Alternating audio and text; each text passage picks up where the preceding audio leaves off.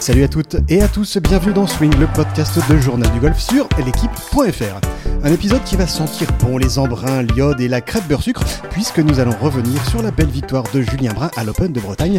C'était sur le Challenge Tour et c'était la semaine dernière. Mine de rien, ce premier succès de l'année est du genre capital pour le français et nous allons vite comprendre pourquoi en sa compagnie. Et pour bien décrypter ce succès, il me fallait un regard acéré, celui de Sam Testelin, qui est non seulement un stagiaire sémillant du journal du golf, mais surtout lui-même joueur professionnel. Salut Sam Salut Martin Comment ça va? Ça va et toi? Oh, Ça va plutôt pas mal. Bon Sam, avant de joindre Julien Brun au téléphone, euh, j'aimerais bien pour les auditeurs qui ne connaissent pas vraiment trop bien ce Français de 29 ans, que tu nous donnes deux trois trucs pour bien comprendre un peu le, le Julien Brun pour les nuls. Ok, alors bah Julien Brun déjà c'est une grosse grosse carrière amateur. Euh, ancien numéro 3 mondial et numéro 1 français chez les amateurs. Vainqueur sur le Challenge Tour à seulement 20 ans en tant qu'amateur toujours, à l'Alliance de Toulouse en 2012, mais surtout vainqueur de 9 tournois universitaires avec sa fac de TCU, la Texas Christian University, et un record de la fac. Et euh, on, rappelle qu'aussi cette fac, c'est la fac de notre français Paul Barjon, maintenant euh, sur le PGA Tour. Ouais, donc en gros, pour résumer, c'était, enfin, c'est, c'était et c'est redevenu un énorme gros cadeau. Enfin, Julien Brun, c'était une superstar universitaire euh, aux États-Unis en NCA, donc c'était, c'était un des top, top, top players mondiaux amateurs.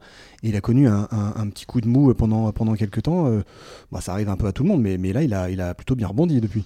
Ouais, au début de son passage pro, surtout, je pense qu'il a tenté l'aventure aux États-Unis. Euh, sur le Mackenzie Tour au début, il a eu un peu de mal. Après, il est rentré en Europe. Un peu d'Alps Tour, un peu de Challenge Tour, mais bon, jamais trop de, jamais trop de résultats, même s'il a gagné quand même sur le sur l'Alps Tour dès qu'il est, dès qu'il est rentré en Europe. Mais, euh, mais voilà, c'est il lui fallait un déclic, je pense qu'il est arrivé, et puis euh, bah, c'est tant mieux pour lui et pour le golf français.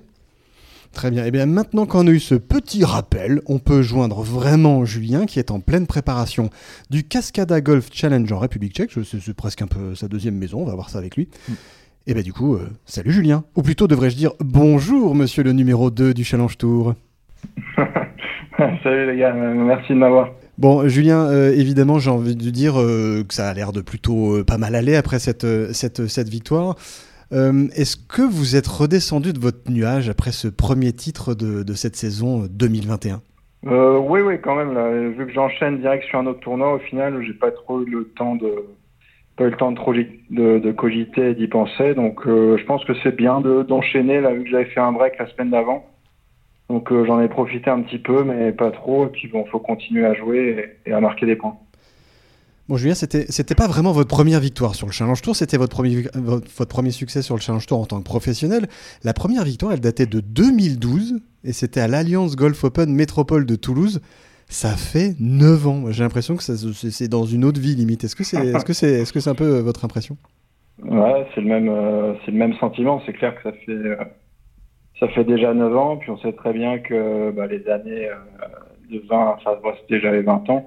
Donc de 20 à 29 ans déjà dans une vie normale, c'est des années importantes. Puis ça passe, ça passe vite. Donc donc euh, ça fait ça fait une grande partie de notre vie et puis euh, c'est clair qu'au niveau de ma carrière, au niveau de tout ce que j'ai vécu, il y a eu il y a eu beaucoup beaucoup de choses, hein, que ce soit la fac, le passage pro, euh, il y a eu des hauts, des bas, donc c'est clair qu'avec du recul, j'ai l'impression que ça fait très très longtemps. Et en plus, il y a un truc qui est, marrant, je me suis rendu compte que la victoire, enfin ces deux victoires sur le Challenge Tour, vous les avez, vous les avez eues avec l'exact même score de, de, 13 sous le par. Il y, a, il y a un truc avec ce chiffre ou, ou quoi? Bah, Je sais pas, j'avais pas, j'avais pas pensé, mais ouais, euh, moins 13 au final, donc euh, il y a peut-être quelque chose à faire avec ça.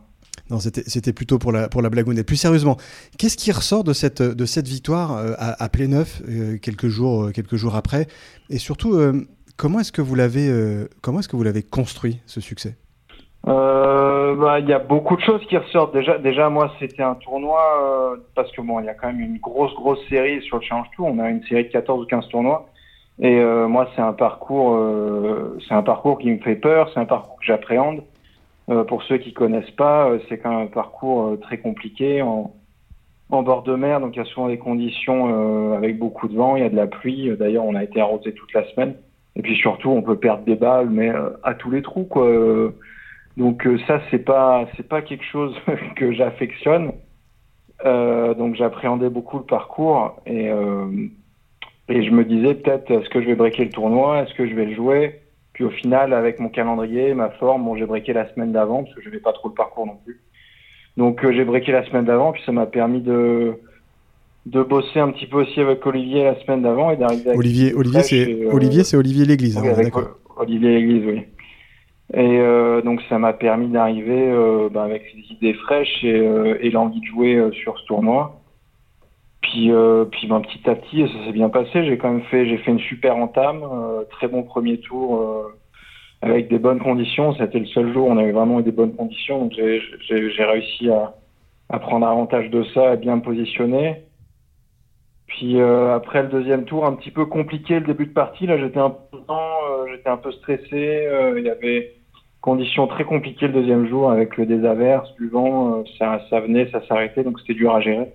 Mais justement, euh, euh, avant, avant de partir un peu plus loin sur, le, sur, le, sur, le, sur le tour de, enfin, sur le fil de la semaine, moi j'aimerais bien qu'on s'attarde un tout petit peu sur ce 64 d'ouverture. C'est jamais évident de, enfin c'est jamais évident. C'est plutôt cool d'ouvrir un tournoi sur un, sur un 64 pour, pour entamer la semaine, mais évidemment le jeu était, était plus qu'en place. Mais est-ce que c'est facile de gérer ce genre d'entame de tournoi un peu bah, clairement idyllique? Oui non, c'est quand même plus agréable de démarrer avec un 64 qu'avec un 69 ou un 70. Enfin là, le part c'est 70. Et d'être euh, au bord du cut ou juste dedans ou juste en dehors. Euh. Donc là, je suis quand même plus tourné vers. Euh, enfin, je suis déjà dès le premier tour, je suis plus tourné vers la tête et vers gagner le tournoi plutôt que de me dire, putain, faut bien que je démarre ma partie pour m'éloigner un peu du cut et et vois entre guillemets un peu cuit serré euh, sur le début de partie et toute la partie. Donc ça, c'est quand même plus agréable. Après, ouais, c'est c'est pas évident à gérer non plus hein, parce qu'il y a encore trois jours à jouer, donc faut quand même pas trop se projeter. Euh, il se passe des trucs de dingue toutes les semaines. Euh, un, au début de l'année, il y a un mec qui a joué 63 le premier jour, même plus. Il a fait 62 le premier jour, donc moins 10. Et le lendemain, il a fait 80, il a raté le cut. Donc c'est clairement que c'est pas évident de gérer ça. Et euh, mais bon, moi je préfère quand même démarrer. Et d'ailleurs, par rapport aux, autres tournois, j'ai quand même fait tous les cuts depuis le début de l'année, mais ça a été quand même mon meilleur démarrage. J'ai jamais fait de super démarrage, j'ai souvent fait de très bons deuxième tours, mais j'ai jamais fait de super démarrage. Donc là, ça, ça, ça, peut-être, ça m'a peut-être permis au final de prendre un peu d'avance et de, de continuer ma semaine. Pour, bah, après, j'ai gagné le tournoi, ça s'est fait comme ça, mais ça, ça a quand même été bénéfique. Quoi. Bon, Julien, je vois à côté de moi euh, Sam Testelin qui trépigne, qui trépigne et qui évidemment a un milliard de questions à vous poser. Et je crois aussi une ou deux stats pour bien éclairer justement les performances de cette saison et en particulier euh, bah, de cette année 2021. Ouais, Julien, donc euh, comme tu nous disais la dernière fois en interview avant ce podcast, tu nous disais que sur les 11 derniers tournois du, Challenge Tour que tu avais disputé en France, tu avais passé un seul cut. Et du coup, c'est pas brillant.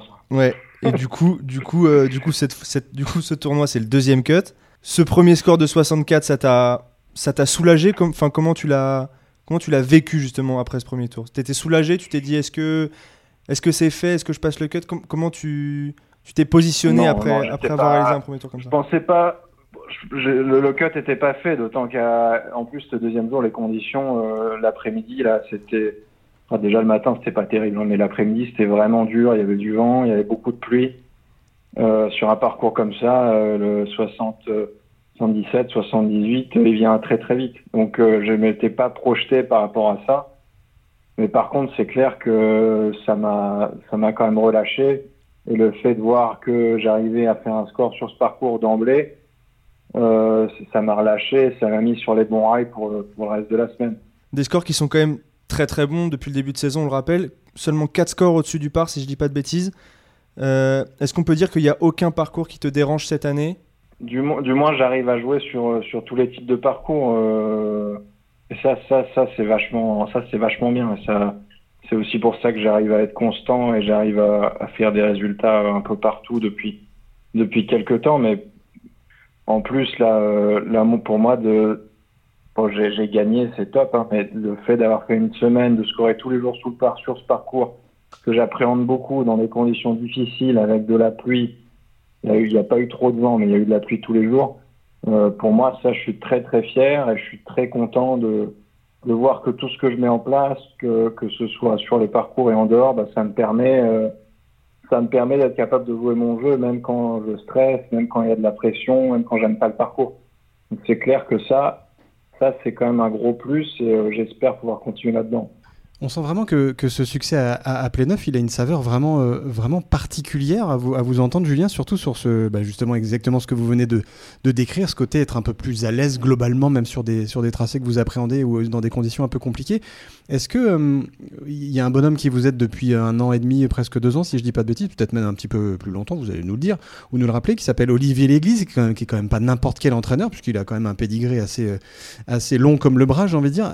À quel niveau l'apport qu'il a dans votre jeu, à quel niveau il se situe et, comment est-ce qu'il vous aide à, redevenir bah, le, le, joueur que vous avez toujours été quand vous étiez encore amateur? Euh, Ouais, il a eu un rôle. Il a encore un rôle très important, mais il a surtout eu un rôle très important pour moi au début quand j'ai commencé avec lui. Donc ça fait ça fait maintenant quasiment deux ans puisque moi j'ai quand même eu la chance de, enfin tous les gens avec qui j'ai travaillé, ils ont toujours donné 100% euh, de leur leur boulot et de leur temps avec moi. On a toujours très très bien travaillé. Donc euh, même même avec euh, les échecs que j'ai pu avoir avant ou les difficultés que j'ai pu avoir, ça nous a quand même permis de, de dégager beaucoup de pistes et, et d'avancer au final. Parce que certes, il y a eu des moments difficiles, mais ça m'a permis d'avancer et puis et puis ça me sert aujourd'hui. C'est clair que depuis le travail avec Olivier, depuis qu'on a commencé, il y a quand même bon, déjà ça a quand même été un, bon, un bon chantier, je pense. Euh, je pense qu'il pourrait le dire, mais euh, ça m'apporte beaucoup de simplicité et de, simplicité d'efficacité au final. Son discours est très simple, euh, très efficace, et ça me permet de l'emmener avec moi sur le parcours avec des pensées très simples. Et au final, euh, je pense que ça, ça me permet d'être beaucoup plus constant parce que je je suis jamais à la recherche d'un petit truc le fameux petit truc qu'on cherche tous, ben je le cherche plus quoi. Donc euh, les idées sont claires et j'arrive à m'engager sur sur ce qu'on travaille. Et puis on continue le travail petit à petit. Il y a encore beaucoup de marge, mais euh, mais c'est vrai que tout le début qu'on a pu faire ensemble, ça a été clé pour construire euh, la suite. Et maintenant, je récupère, enfin, je, récolte un peu les, fruits de ce travail-là. Ça me fait toujours bizarre d'entendre des joueurs du calibre de Julien dire qu'après tant d'années de, très haut niveau, il y a encore des gros chantiers à mettre en route avec bah, les coachs qui, se succèdent. Justement, Julien, pour rentrer un peu dans la cuisine, ce chantier, c'était quoi le gros du boulot avec Olivier au début? Euh, le gros du boulot, euh, bah, c'était surtout, euh, bah, d'ailleurs, il y, a, Sam là dans le podcast, donc ça, il, connaît un peu mon jeu et on a partagé beaucoup de parties ensemble. Moi, le gros du boulot, c'était surtout surtout sur le long jeu, sur les mises en jeu, être capable de, de mettre la balle en jeu régulièrement. Il y avait, il y avait quelques situations où j'arrivais pas du tout à gérer, où j'étais complètement perdu et, et en panique. Et forcément, avec le stress des tournois, la pression qu'on peut avoir, que ce soit pour faire un cut ou pour, pour faire un top 10 ou qu'importe, ben, ces difficultés reviennent au galop et j'avais pas les réponses à apporter sur ces, sur ces questions-là. Donc euh, on a fait un, un, gros chantier au niveau du swing pour me permettre de d'avoir un swing plus dynamique, euh, plus engagé, et euh, ça me permet, bah, sous pression, qu'importe au final les situations, de m'engager sur des choses simples, et, et c'est efficace. Et la semaine dernière, ça a été, avec du recul, j'ai pas été à l'aise, j'ai été quand même très très stressé, très anxieux par rapport au parcours il y avait du monde qui suivait et avec du recul, euh, j'ai quand même réussi à engager euh, énormément de coups clés et, à la fin, euh, ça, ça, fait beaucoup, beaucoup de coups de qualité malgré le stress et la pression que j'ai pu avoir.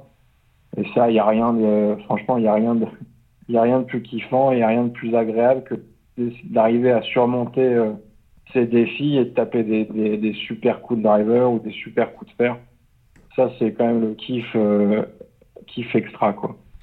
Du coup, cette, cette, cette, semaine à Pléneuf sur encore une fois un parcours qui, euh, qui vous nous l'avouez depuis tout à l'heure, enfin vous nous le dites clairement depuis tout à l'heure que vous n'aviez pas trop dans l'œil, qui était un peu un parcours un peu intimidant parce que bah voilà, euh, pour toutes les raisons qu'on a évoquées euh, depuis quelques minutes. Est-ce qu'il y aura vraiment un, un, avant et un après ce, succès, même au-delà de, même j'ai presque envie de dire au-delà du résultat, dans la manière dont vous avez eu de gérer ce parcours, de, vous engager dans les coups et de, justement délivrer tout ce que vous cherchez depuis quelques années avec, avec Olivier? Je sais pas si en avant et un après. En tout cas, euh, en tout cas, j'espère. Euh, enfin, il y a, quand même une prise de conscience euh, que la qualité de jeu est là malgré le stress ou malgré les situations compliqué que le parcours m'a proposé la semaine dernière. Donc ça, c'est ça, c'est quand même, faut, faut, que j'arrive à m'en rendre compte et, et, gagner en confiance là-dessus. Après, en avant, en après, on verra, on verra plus tard. Hein, ça reste, ça reste entre guillemets qu'une victoire sur le Challenge Tour. Il y a encore beaucoup d'autres échelons à gravir et il y a déjà beaucoup de choses à faire sur le Challenge Tour pour finir la saison. On le disait en début de, de, ce, de ce, podcast, euh, ça, faisait 9 ans que vous aviez déjà remporté un titre sur, euh, le Challenge Tour en tant qu'amateur. Euh, évidemment, la trajectoire entre ces deux victoires, elle a été un peu de haut et de bas. Il y a eu des, des bas qui étaient, qui étaient un peu compliqués. Comment, comment ça se concrétisait cette, cette période sombre et qu'est-ce que vous en avez appris aujourd'hui? Euh, ouais, il y a eu, c'est clair, il y a eu débat. Euh, c'est quand même, bah, c'est jamais évident de travailler, de vraiment de travailler dur, que ce soit avec le staff que j'avais à l'époque et, et de pas avoir les résultats et de pas être capable de, jouer, de jouer mon potentiel et de d'engager les coups euh, comme je le voudrais avec efficacité sur le parcours. Ça, c'est ça, c'est quand même dur à digérer. Euh, mais bon, on vit, on vit tous malheureusement cette vie de golfeur à n'importe quel niveau. Hein. Il, y a des, hauts et des bas et, les bas sont, très, à, très durs à vivre et durs à digérer. Mais avec du recul, euh, l'avantage que j'ai, moi, c'est ce que je disais tout à l'heure, c'est que déjà, moi de mon côté, je m'engage toujours à 100% dans une direction et je travaille toujours très dur. Et j'ai toujours travaillé avec des gens qui, qui, eux aussi, sont allés à 100%. Donc au final, ça nous permet euh, d'éliminer certaines pistes ou de voir que ces choses-là qu'on a faites, elles fonctionnent pas. Donc ça te permet de les éliminer et de passer à autre chose. Et ça, bon, c'est peut-être pas le, le, chemin le plus rapide hein, pour, pour être performant, mais du moins moi c'est le chemin que j'ai eu et euh, c'est mon chemin qui me permet aujourd'hui d'être euh, d'être performant. Je suis quand même plus serein et, euh, et je sais ce qui fonctionne. Donc euh, tous ces moments euh, difficiles, ils m'ont servi et, euh, et puis bon, je suis quand, je suis quand même content de les avoir derrière moi et, et de pouvoir profiter d'une pente ascendante. Julien, évidemment, euh, Sam qui retrépigne encore une fois, a de nouveau une question pour vous. Moi, c'est une question un peu plus, euh, un peu plus personnelle, étant donné qu'on se connaît depuis quand même pas mal d'années, Julien. Euh, tu es sur une phase hyper ascendante depuis un an et demi, mais moi, il y a une question que je me pose, c'est est-ce que tu as déjà eu envie de raccrocher les gants ou pas? Envie, je sais pas, envie, envie peut-être pas, mais euh, ouais, il y, y, y a, des moments, il y a eu des moments compliqués, il y a eu des moments assez assez noir avec des discussions euh, bah, compliquées. Quand c'est ce que je disais, ce que je disais à l'instant, quand, quand tu travailles beaucoup, quand tu as l'impression de tout mettre en place et tu arrives euh, sur certains départs ou sur certaines situations et tu es, quasiment incapable de, de mettre la balle en jeu ou alors ça te demande des efforts euh, énormes, c'est dur à encaisser, c'est dur à digérer et puis, euh, et puis après il faut y retourner.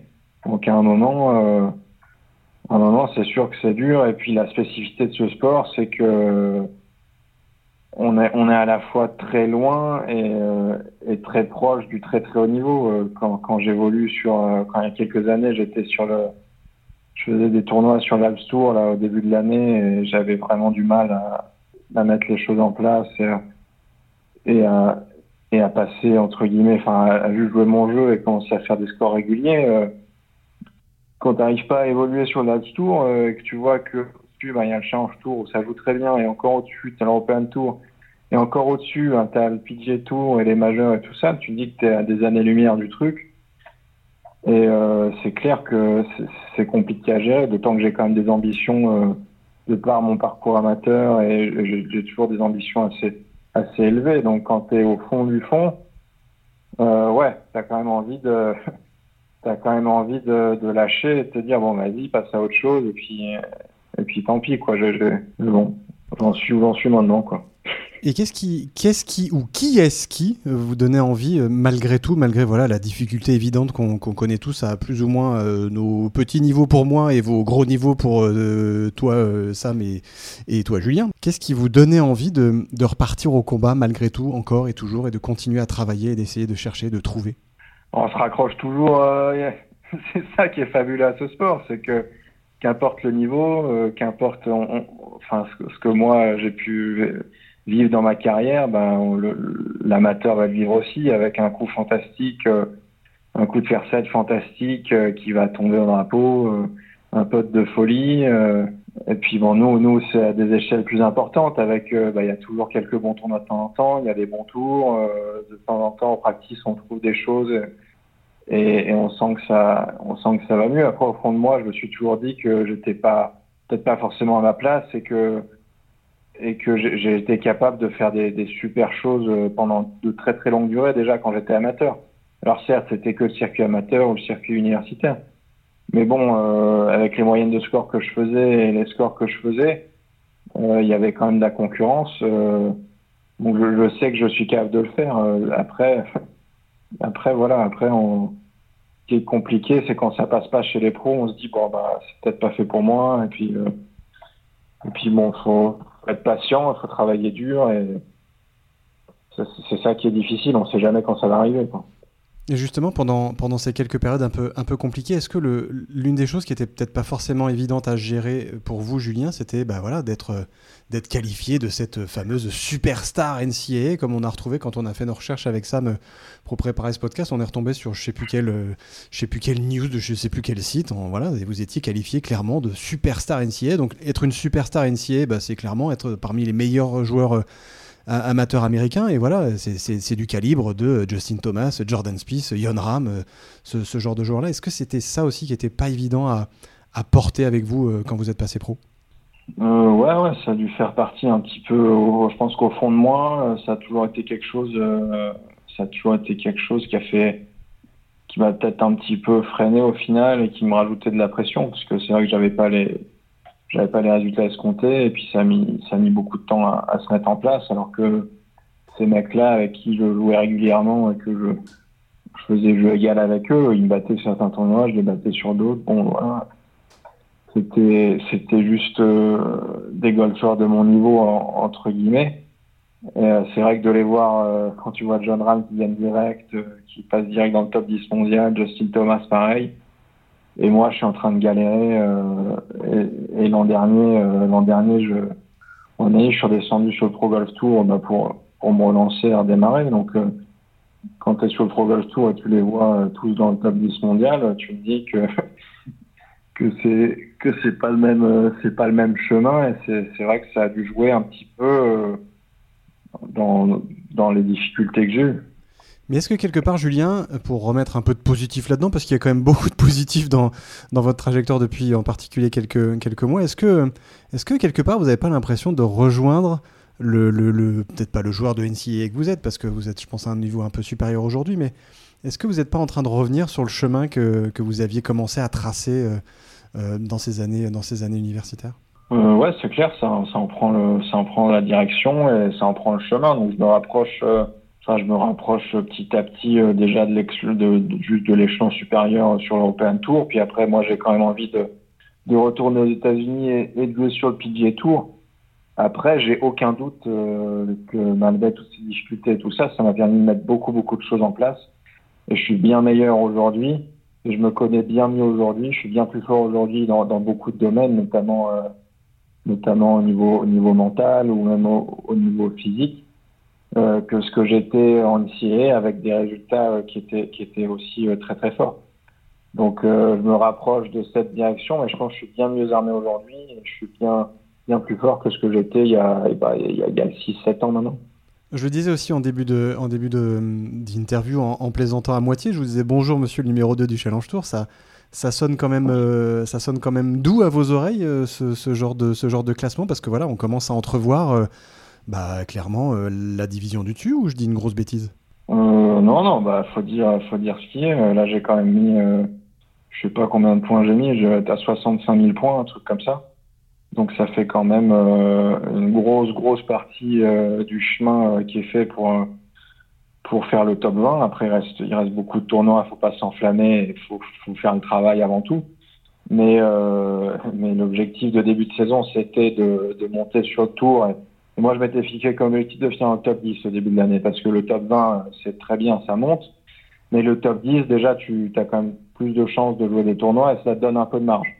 Donc euh, je suis quand même sur les bases de cet objectif-là. Et puis euh, si je peux gratter un peu plus et puis finir ben, tout en haut du, du classement, euh, déjà ce sera ce sera une grande fierté parce que c'est un, un, circuit qui est très dur, et très compétitif. Et puis ça va aussi me permettre dans l'optique de jouer sur le Tour européen l'année prochaine, même si on n'y est pas encore. Bah, c'est quand même mieux d'être premier sur la liste que cinquième ou sixième. On passe devant tous les mecs. Et on voit très bien que, à l'image d'Antoine Rosner ou Robin Roussel, qui ont fini 7 et 8e l'an dernier, bah, il y a des tournois où ils rentrent pas, ils sont pas loin de rentrer. Et donc, à la fin de l'année, ça peut te permettre de garder la carte ou pas. Donc, c'est vachement important de, de, finir le plus haut possible sur, sur, sur le Tour. Bah, pour parler un petit peu de, du, du, présent, si je dis pas de bêtises, cette semaine ça joue en, en République tchèque et, euh, et je me, ouais. mon, mon, petit doigt me dit que bah, c'est un peu, c'est un peu, c'est un peu chez vous la, la, la, République tchèque, vous le, le résident de, de Prague? Euh, ouais, c'est pas loin. Là, on est à 2 heures, 2 heures et demie de chez moi, mais c'est vrai que c'est un pays où je me sens bien. Et euh, j'ai plutôt eu de, depuis que je suis ici, euh, au niveau personnel, au niveau de mon, mon lieu de vie avec avec ma compagne, bah, ça a été de venir vivre ici. Il y a eu changement de lieu d'entraînement. Et puis euh, tous les tournois que j'ai pu faire ici, j'ai plutôt bien percé. J'ai fait une deuxième place ici il y, a, un mois de ça là sur le Challenge Tour. Donc euh, on va on va essayer de continuer comme ça et puis euh, d'en profiter cette semaine pour faire un bon résultat. Et est-ce qu'on aura le plaisir et la chance de vous retrouver la semaine d'après?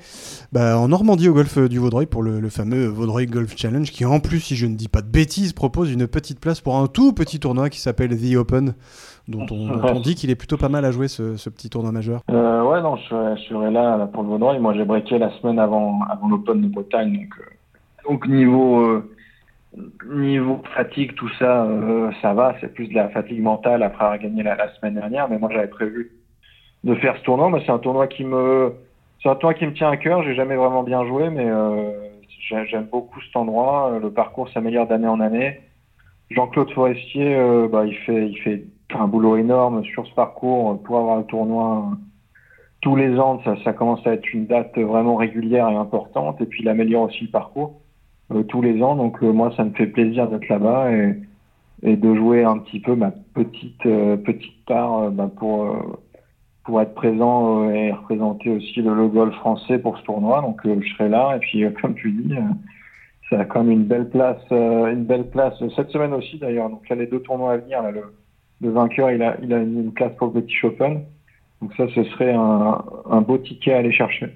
Euh, Julien, vous nous, avez déjà dit que le, regard n'était pas encore totalement fixé vers le, vers Tour européen. Il y a encore pas mal de tournois à jouer, évidemment. Il faut, comme vous le disiez très justement, continuer à faire le job. Mais est-ce qu'on commence dès à présent à se pencher sur des trucs un peu du style euh, sponsoring, agent, euh, caddie régulier, ou, pas du tout? Est-ce qu'on reste vraiment sur ce qu'on fait? Euh, bah, je suis déjà plutôt. Enfin, j'avais déjà anticipé sur pas mal de trucs. Euh, moi, j'ai commencé à bosser avec euh, bah, grâce mon nouveau sponsor là, au début d'année, la, la Saint-Laurent Golf Team. Là, je, suis entré en contact avec Maxime Demont, qui est le boss, euh, le boss de la team et qui est aussi un agent. Donc, on a commencé à, à bosser ensemble et ils mènent, là, de, de ce côté-là euh, au niveau agent de joueur, tout ça. Pour, donc, euh, ça va être son job aussi bah, de, de gérer les, pour les sponsors et pouvoir préparer l'année prochaine au mieux. Et puis au niveau du caddie, on s'y penche euh, tranquillement. Là, j'ai sur mon sac tout l'été. Là, j'ai Baptiste Courtachon, euh, un, bon ami, un, un ancien joueur euh, joueur pro très bon niveau aussi, qui est avec moi et qui va l'accompagner quasiment tout l'été. Et puis on verra comment ça se passe. Mais c'est clair que c'est clair qu'il faut aussi un petit peu anticiper, même si la finalité c'est quand même d'être présent sur chaque shot, euh, tous les jours, euh, tous les tournois que je vais faire. Mais bon, il faut aussi un petit peu anticiper le, le futur pour, euh, au cas où ça se passe, pas arriver dans un truc tout nouveau et, et être prêt à performer tout de suite. Ça marche. Eh ben, merci beaucoup, Julien, d'avoir pris le temps de, bah, de, répondre à toutes nos questions, plus ou moins débiles, hein, selon, selon qui les posait. Euh, c'est souvent, moi qui, souvent moi qui pose des questions débiles, hein, c'est pas Sam. Et puis, bah, très vite, sûrement, pour euh, la suite de, bah, de votre belle saison, et on l'espère, euh, de nouveaux succès, pourquoi pas. Ça marche. Ah, merci beaucoup. Eh bien, c'est la fin de cet épisode de Swing, le podcast de Journal du Golf sur l'équipe.fr. Merci, mon gars, Sam Testelin, de bah, m'avoir accompagné.